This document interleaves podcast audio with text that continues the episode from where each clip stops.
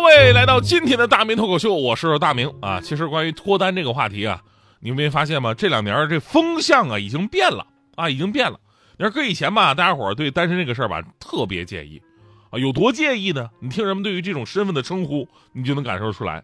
单身的人都叫什么呀？单身的人都叫单身狗，反而狗都叫汪星人，对吧？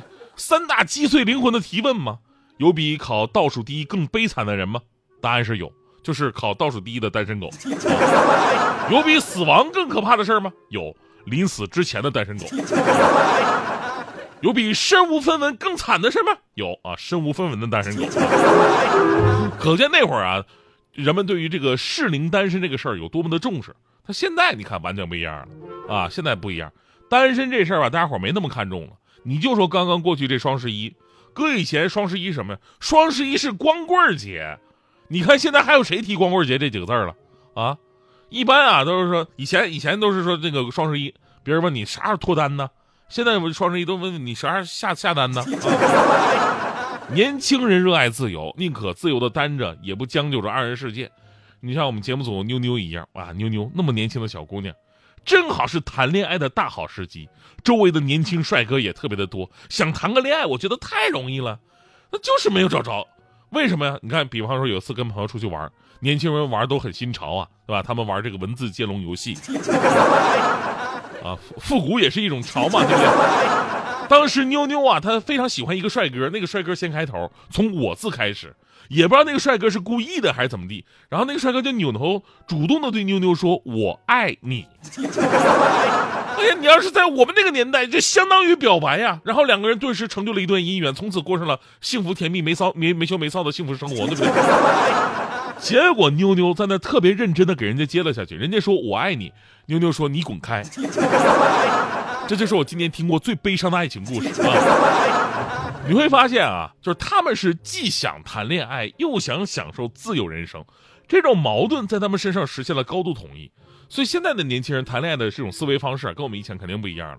那之前呢，我也吐槽过，就是如今的公园的相亲角，公园相亲角很多朋友都见到过啊，都是父母把子女的简历条件那么一摆，那么一陈列，然后呢求偶的要求也一条一条列出来，给人感觉吧像练摊卖东西的感觉啊，总感觉不太舒服。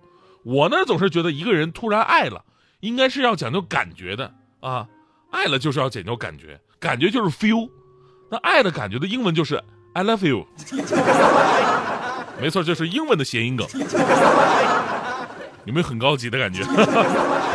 我的意思就是说呀，我总觉得爱情也好，或者说找对象啊，总应该有个很玄妙的过程，是那种不期而遇、一见钟情、茫茫人海转角遇到爱的那种感觉。但是，当我昨天看到这个新闻的时候，我突然发现我还是低估现在的年轻人了。他们现在找对象的玩法已经是远远超出了我的想象。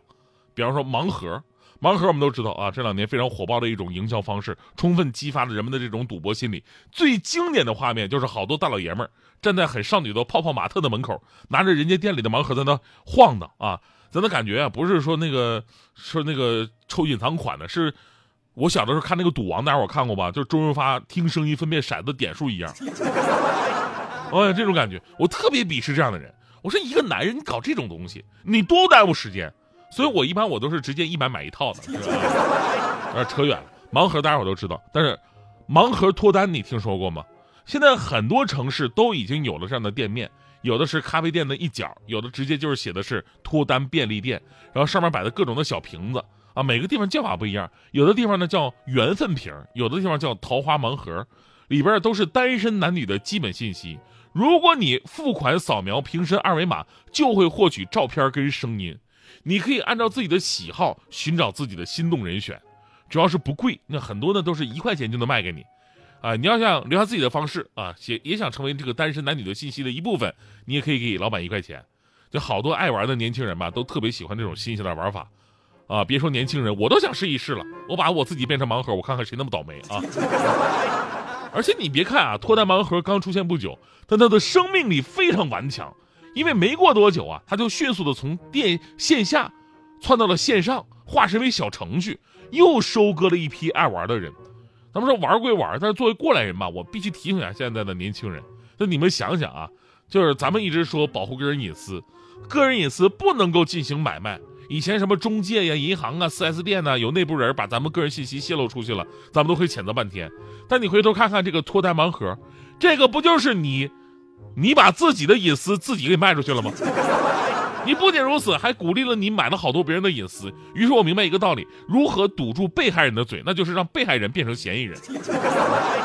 之前有数据显示，我国单身成年人口啊，高达二点四亿，其中啊七千七百万处于独居状态。而到二零二一年底，单身且独居的人数将会上升到九千两百万，市场需求量巨大而且紧迫，自然会带来一些商机。因此呢，脱单盲盒从线下火爆到线上并不奇怪。但是呢，新鲜刺激、好玩有趣也是有代价的。这种代价不仅仅是说脱单失败，还有可能呢是陷入信息泄露和杀猪盘这些陷阱当中。很可怕的是啊，这次泄露信息的人却是你自己。而且是你自己花了一块钱主动泄露的。另外说句题外话，且不说信息泄不泄露了，就咱们这种行为啊，就是跟以前那电线杆子上写的什么重金求子有什么区别？这玩意儿根本就没有用啊！你看我们谁抱着电线杆子说啊自己的人生有救了，是吧？没有啊！正因为脱单盲盒游走在违法的边缘，部分电商平台开始下架相关产品了。但是也要警惕这个相关盲盒商家改头换面，换个马甲，逃避监管。而回头咱们来看脱单这件事儿啊，脱单不是一场交友游戏，不是说你认识人越多你就越能脱单。就这么说吧，问题的关键不在乎有多少人，而是在你自己想不想，对吧？只要你想，你说一个你就能结一个。啊，我们也不能那么极端，也不可能遇到一个结一个，对吧？而是说你得有真诚脱单的心，另外对自己得有了解。现在的人单身吧，有两大原因，一个原因呢就是咱们刚才说的，就是根本他就是想单身。他就不是，他就是不想找另一半，交朋友呢也是为了好玩另一种情况呢是对自己极其不了解。就我们那会儿单身吧，啊，第一个反应就是说，哎，我还不够优秀，没人找我，对吧？现在有人单身的，第一个反应说，你们都还不够优秀，啊，你们都不配啊！大迪同学就是，大迪同学特别高，谁也看不上，好像他跟凡人谈恋爱就会触犯天条一样。哎呀，身边啊，总总说，身边的男性朋友都在夸他，说他什么完美，长得漂亮，性格好。尤其干我们这行嘛，我干我们这行接触朋友也多，对吧？你看每天听众朋友们发来微信，尤其周五大迪唱完歌之后，好多人哎呦，大迪是女神。我真的，我今天在节目当中，我必须给他说说句实话啊，我泼点冷水。你说这么多男的夸你，怎么就没有一个追你呢？那么多听众都说你是女神，怎么下节目就没有一个拿手捧花站在门口向你求婚的呢？你应该好好反省一下自己了。这么多年，你既没有脱单，又没有脱脂，还没有脱贫，就搁这天天脱口秀，有啥可嘚瑟的？